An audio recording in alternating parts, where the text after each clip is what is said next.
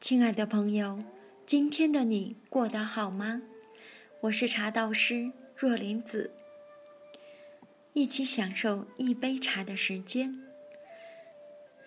中国人植茶、饮茶的历史非常久远，起源于文明蒙昧时期，所以历史文献讲不清楚。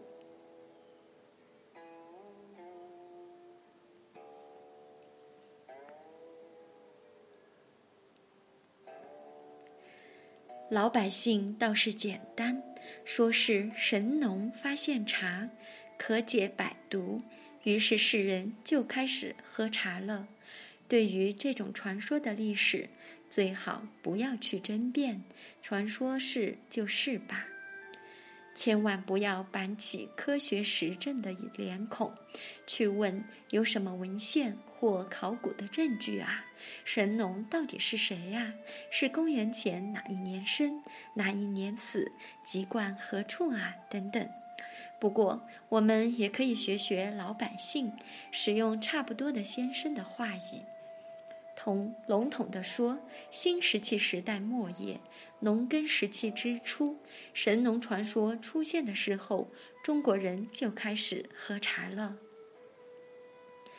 喝茶变成中国人普遍的日常习惯，通行大江南北，时间比较晚，要到唐朝中叶，全国统一，天下太平的时候，人活得舒服了，不愁吃。不愁穿，就开始讲究喝茶，而且还要喝好茶，喝高档茶，甚至要喝天下第一的好茶。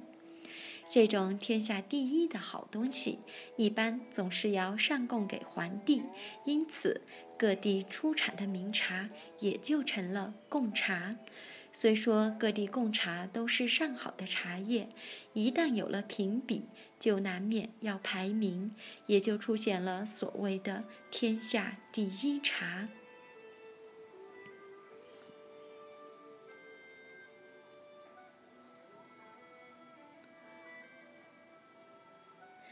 中唐时期，李肇《国史补》说：“风俗贵茶。”茶之名品异众，剑南有蒙顶石花，或小番，或散芽，号为第一。所说的剑南蒙顶茶，就是出产在今天雅安地区蒙山顶上的上等茶。杨华《上夫经手录》也说，蒙顶茶天下第一。并讲到清明之前的蒙顶茶，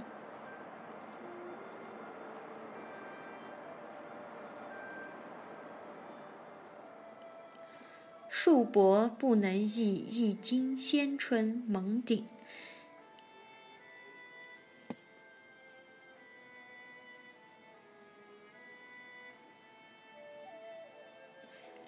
就是说。十匹绢帛还买不到一斤，价格之昂贵。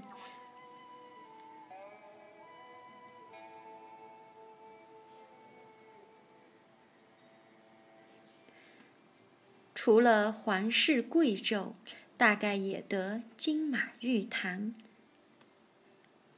钟鸣鼎食之家才有资格品尝。还说今真蒙顶。有鹰嘴牙白茶，贡堂亦未尝得其善者，其难者也如此。蒙顶茶之外，杨华对湖州的顾珠茶也有好评。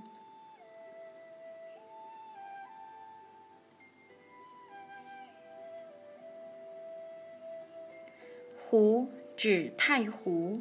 男子损茶，自蒙顶之外，无出其右者。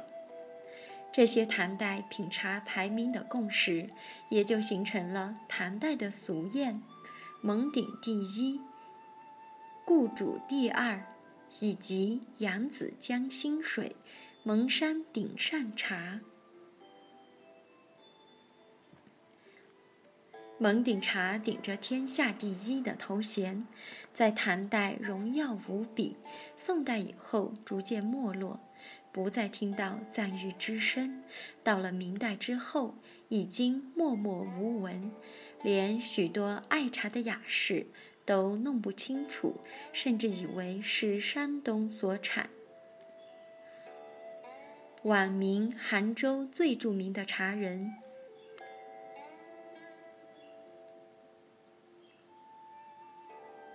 许次书在茶书中就说道：“经过了七八百年的历史变迁，蒙顶茶早已不为世人所知。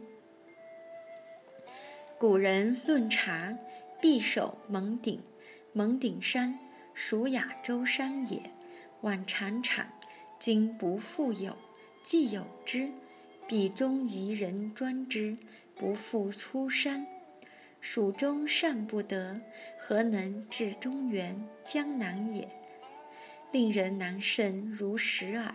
来自山东者，乃蒙阴山石台，全无茶气，但微甜耳。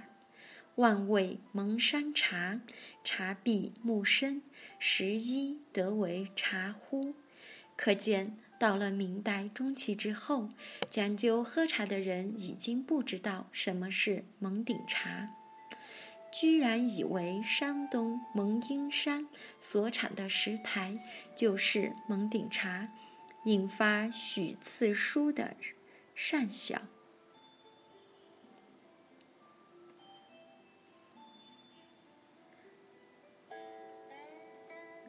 不过，这也显示。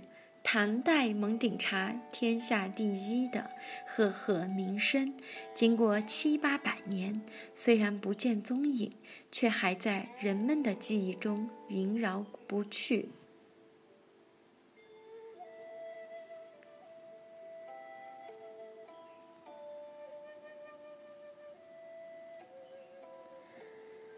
到了宋朝，饮茶的风尚有所改变。蒙顶第一，故主第二的辉煌已过，代之而起的是福建北苑茶，这是皇室御茶园出产的最上等贡茶。上贡的建茶也分等级品级，最初是大饼的龙凤团茶，后来还有菜香。一零一二年至一零六七年，特别制作的制作的小龙团。宋徽宗时期，因为皇帝追求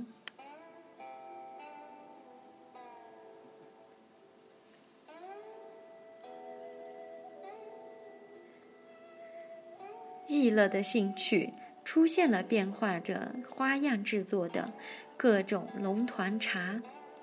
如《宣和北苑贡茶录》所列的，有龙团胜雪、玉苑玉芽、万寿龙牙、上林第一、以叶清贡、陈平雅丸、龙凤英华、吴江寿龙、瑞云祥龙、长寿。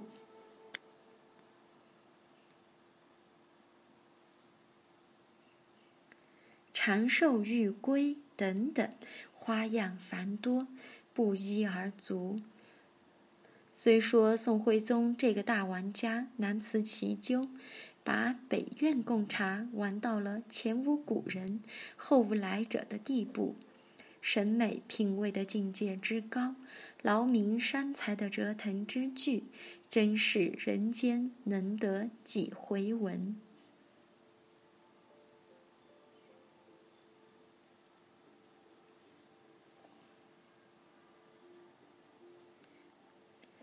但是，建茶作为宋代皇家贡茶，制成龙团上贡，是从北宋初期就已经开始的。始作俑者还得算到宋初丁未的头上，蔡襄追随其后，精益求精，逐成为一代风尚。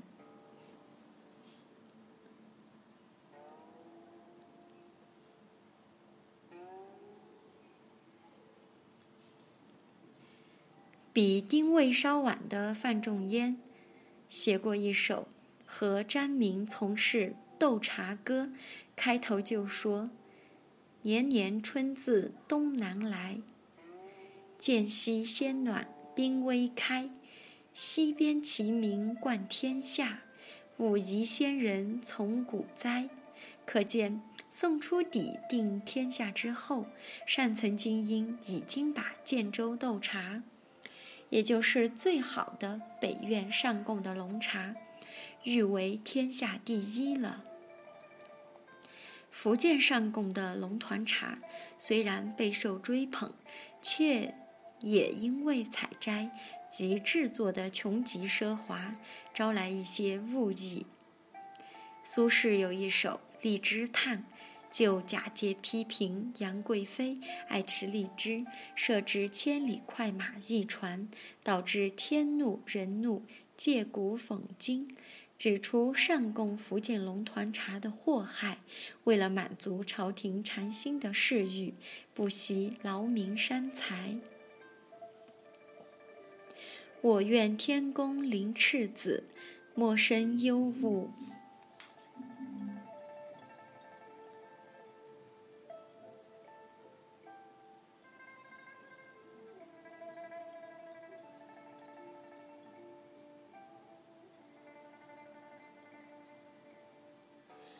陌生幽雾为窗尾，雨顺风调百谷登。民不饥寒为上瑞，君不见，武夷溪边梨粒芽。前丁后菜香龙家，真心买宠各出意。今年斗品冲关察，误君所罚其此物，至阳口体何漏耶？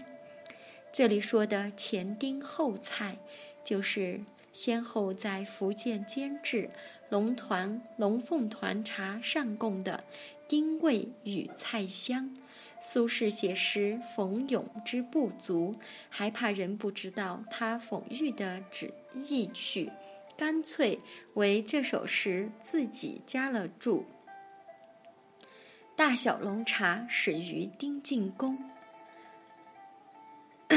而成于蔡军。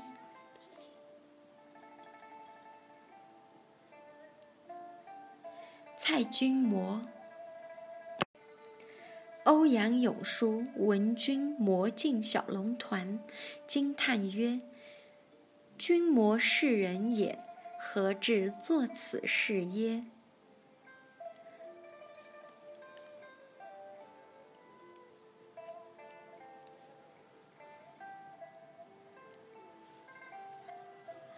梅尧臣曾经写过一首诗，叙述唐宋期间天下名茶的变化。说道：“陆羽旧茶经，一意重蒙顶；笔来为间隙，团片涤汤饼。故主济阳县，又复下月明。”近来江国人，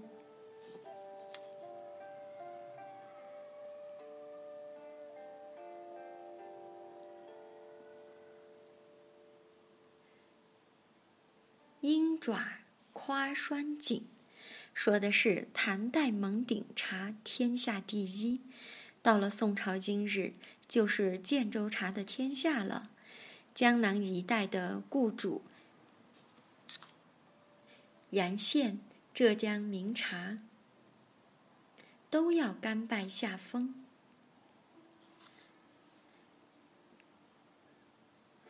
有江西人夸称江西的双井鹰爪茶好，那倒是近来才出现的新鲜事。梅尧臣笔下的江西人，大概指的是他的好友欧阳修。欧阳修是江西庐陵人，也就是今天的吉安，曾写过《双井茶》一诗：“西江水清江石老，石上生茶如凤爪。琼蜡不寒春气早，双井芽生鲜百草。白毛囊以红碧纱，十斤茶养一两牙。长安富贵武侯家，一踹犹须三月夸。宝云日柱飞不惊，真心弃旧是人情。岂知君子有禅德，至宝不随时变易。君不见，见习龙凤团；不改旧时香味色。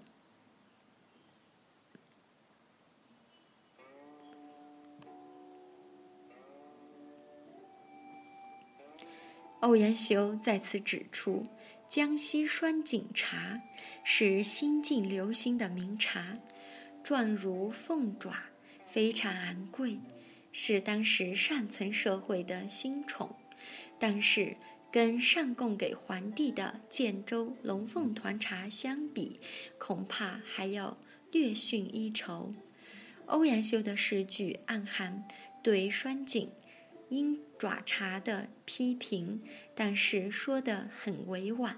先感叹世人喜新厌旧，再说建州龙凤团茶是至宝。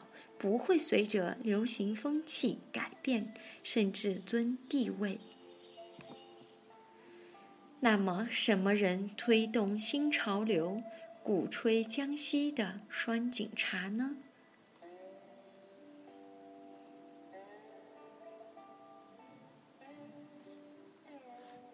这就要说到黄树和黄庭坚父子了，因为他们是江西丰宁人，也就是今天的修水。栓井鹰爪茶就是他们家乡所产，便一味追吹捧家乡风味。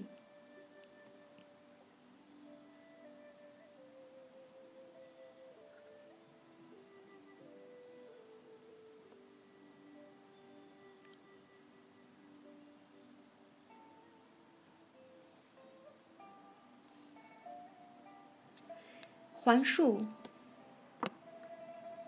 环树曾经写过“家童来持栓井茶”，“家童来持栓井芽，树树引之”，折成诗以示童舍。其中有一句：“拴井名入天下耳，见兮春色无光辉，故乡茶有若敌国。”粪土尺璧真刀归，黄庭坚也写过。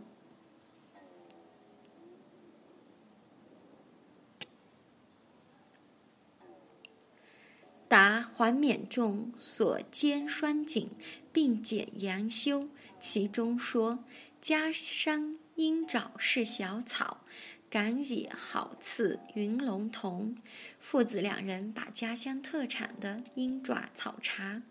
推崇到了无以伦比的地位，夸称可以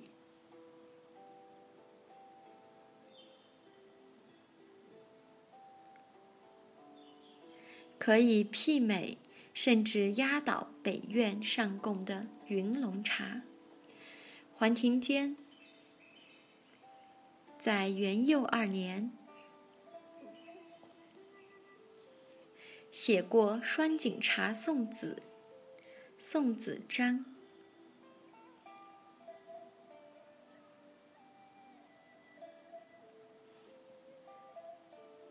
金夸双井茶美妙无比，专程呈专门呈现给当时任翰林学士的苏东坡，说：“我家江南摘云鱼。”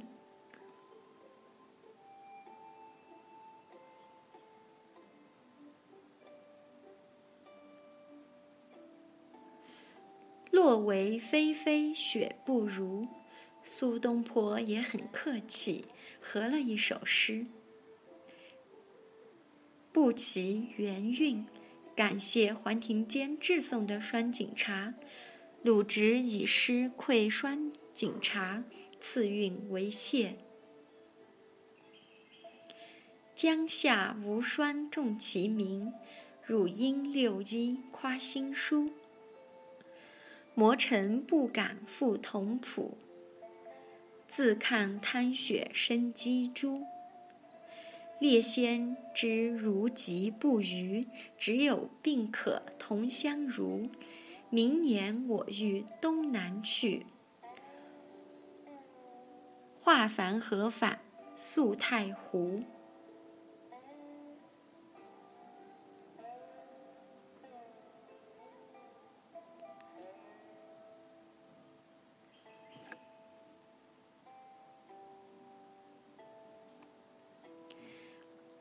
欧阳修《归田录》卷一讲到建州龙团茶与双井茶，其实有很大的区分别，前者是腊茶，后者是草茶。